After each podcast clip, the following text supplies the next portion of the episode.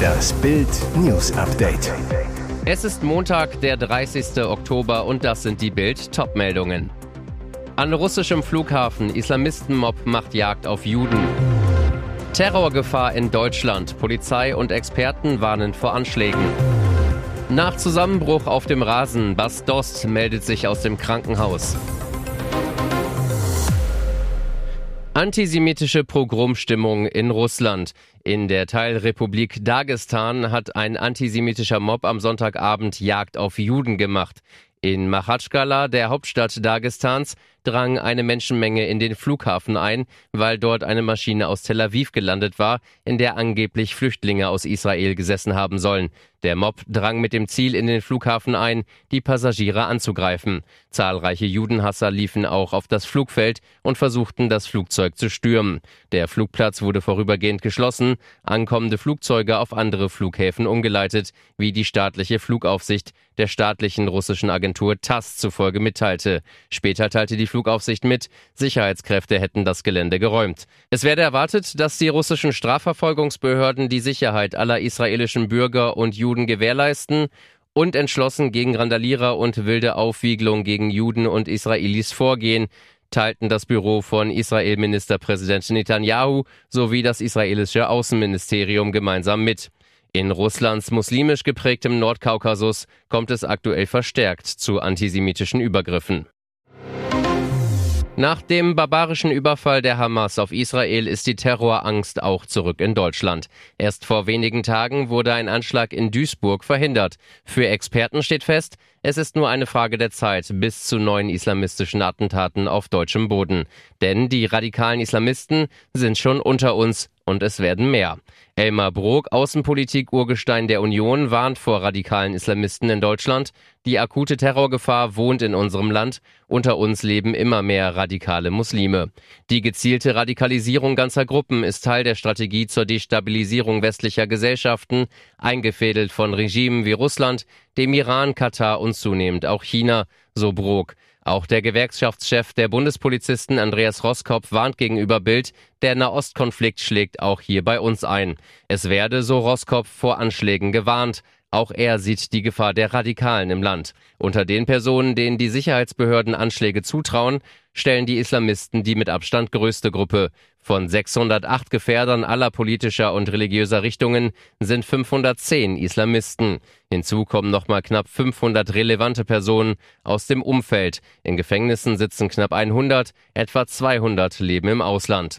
Polizeigewerkschafter Roskopf warnt, es könnten noch deutlich mehr Islamisten zu uns kommen, etwa aus dem Nahen Osten über die Balkanroute. CSU-Landesgruppenchef Alexander Dobrindt fordert angesichts der Lage, der Kanzler muss beim Stopp der illegalen Migration endlich eine Führungsrolle in Europa übernehmen. Dazu gehört als erstes die Anerkennung, dass die Belastungsobergrenze für Deutschland erreicht ist. Bargeld ist gesetzliches Zahlungsmittel. Doch was nützt das, wenn man es nicht mehr abheben kann? Dass dieses Szenario alles andere als unrealistisch ist, zeigt jetzt ein Fall aus Hessen.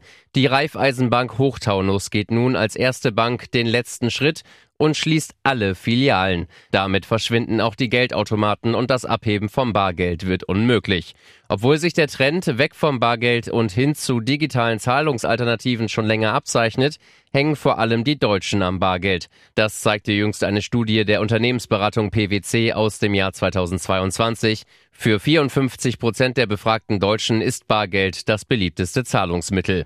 Dass immer noch mehr als die Hälfte aller täglichen Zahlungen bar getätigt werden, scheint die Raiffeisenbank Hochtaunus nicht zu stören. Eine Sprecherin erklärte auf Anfrage von tagesschau.de, wir haben den Betrieb der Filialen lange Zeit subventioniert. Inzwischen ist die Nachfrage seitens der Kunden allerdings so gering, dass wir uns im vergangenen Jahr dazu entschlossen haben, die Filialen mangels Nachfrage zu schließen.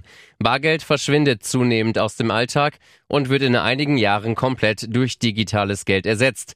So Robert Halver, Leiter der Kapitalmarktanalyse bei der Bader Bank zu Bild. Einerseits hätte ein bargeldloses Deutschland positive Eigenschaften wie die Verhinderung von Geldwäsche und die Erschwerung anderer illegaler Zahlungen, so der Experte. Auf der anderen Seite ginge mit der Abschaffung des Bargeldes ein großes Stück Freiheit und Anonymität verloren, so Halver. Mit der Abschaffung des Bargeldes ist einer starken Kontrolle des Ausgabeverhaltens der Menschen Tür und Tor geöffnet, warnt der Experte eindringlich gegenüber Bild. Schock in der niederländischen Fußballliga. Bei der Partie seines Teams Nijmegen bei der AZ Alkmaar bricht Stürmer Bas Dost zusammen und muss minutenlang behandelt werden, bevor er das Bewusstsein wiedererlangt. Die erschütternden Szenen spielen sich kurz vor Abpfiff ab. Beim Stand von 2 zu 1 läuft der Stürmer in der 90. Minute wegen eines Angriffs von Alkmaar zurück. Plötzlich sackt er ohne Gegnereinwirkung zusammen und bleibt im Mittelkreis liegen. Die Partie läuft zunächst für wenige Sekunden sogar weiter. Doch als der Schiedsrichter bemerkt, dass Dost am Boden liegt, unterbricht er das Spiel sofort und in vollem Tempo laufen Betreuer aufs Feld, um Dost zu behandeln. Diese haben auch einen Defibrillator dabei. Ob er eingesetzt wurde, blieb zunächst unklar. Auf Bildern ist zu sehen, wie die Spieler auf dem Feld am Mittelkreis stehen, um Dost und die ihn behandelnden Personen vor den Blicken und den Kameras zu schützen. Den Profis ist dabei der Schock und die Anspannung und Sorge deutlich anzusehen.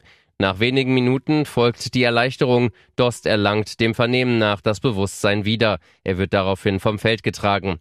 Beide Fanlager singen für den Stürmer. Dost soll daraufhin sogar kurz die Arme gehoben haben. Das Spiel wird anschließend nicht mehr fortgesetzt, sondern abgebrochen.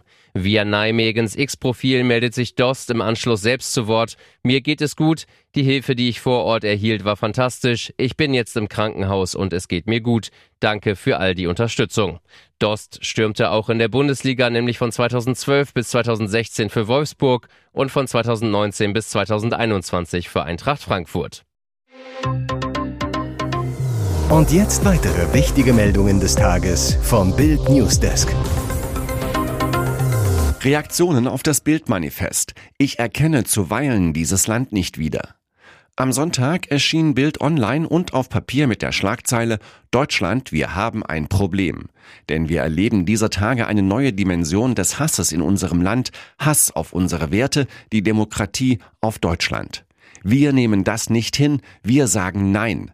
Nein zu Judenhass, zu Menschenfeindlichkeit und zu all denen, die Nein zu uns sagen. Deshalb publizierte Bild am Sonntag ein Manifest in 50 Punkten und in vier Sprachen. Eine Leitidee für das, was unsere freie Gesellschaft zusammenhält. Es ist ein Manifest gegen all jene, die unser Grundgesetz verachten und stattdessen auf radikale Prediger hören.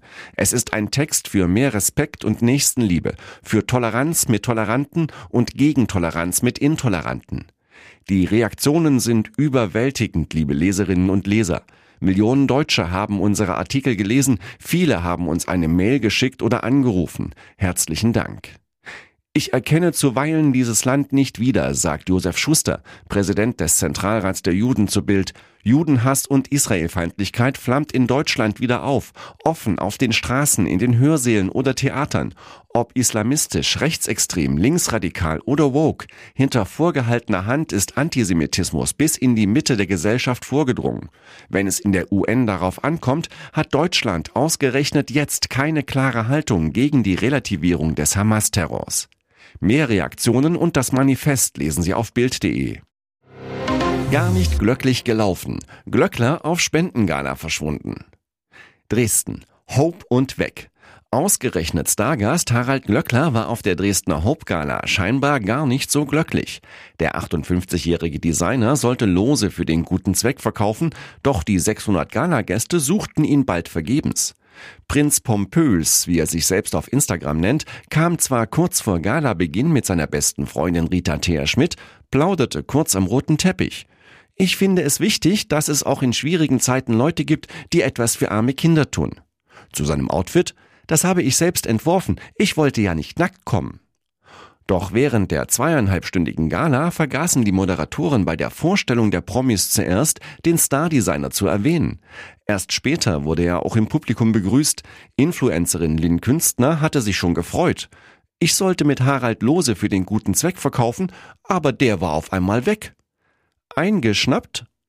Offiziell heißt es aus Organisationskreisen der Gala, er war müde, wollte ins Bett. Harald Glöckler verschwand kurz nach 22 Uhr. Auch auf seinen Social-Media-Kanälen fand sich bis Sonntagmittag nichts von seinem Dresden-Besuch. 6,68 Meter, größtes Fischbrötchen der Welt kommt aus Heringsdorf. Heringsdorf, Mecklenburg-Vorpommern. Das größte Bismarck-Heringsbrötchen der Welt kommt, wie könnte es auch anders sein, aus Heringsdorf. Der Usedomer Gastronom André Domke hat es am Sonntag produziert. Für das 6,68 Meter lange und 45 Zentimeter breite Brötchen hatten er und sein Team kiloweise Lotto Bionda Salat, Unmengen Zwiebeln und fässerweise Bismarck-Hering aus der Ostsee verarbeitet. Das Rekordinstitut für Deutschland, RID, bestätigte seinen Rekord mit einer Urkunde. Beim Zubereiten, Belegen und Verkaufen im historischen Fischpavillon im Seebad Heringsdorf auf der Insel Usedom halfen dem neuen Rekordhalter der ehemalige Profiboxer Axel Schulz und die Boxtrainerlegende Uli Wegner. Dumkes Fischbrötchen war mehr als zwei Meter länger als das bisherige Rekordbrötchen, das nach Angaben des Instituts 4,40 Meter gemessen hatte. Der bisherige Weltrekord war in Schleswig-Holstein aufgestellt worden. Und nun noch eine Werbung in eigener Sache. Sichere dir jetzt Bild Plus und Amazon Prime für nur 8,99 Euro im Monat. Dein Mix aus News, Shopping und Entertainment.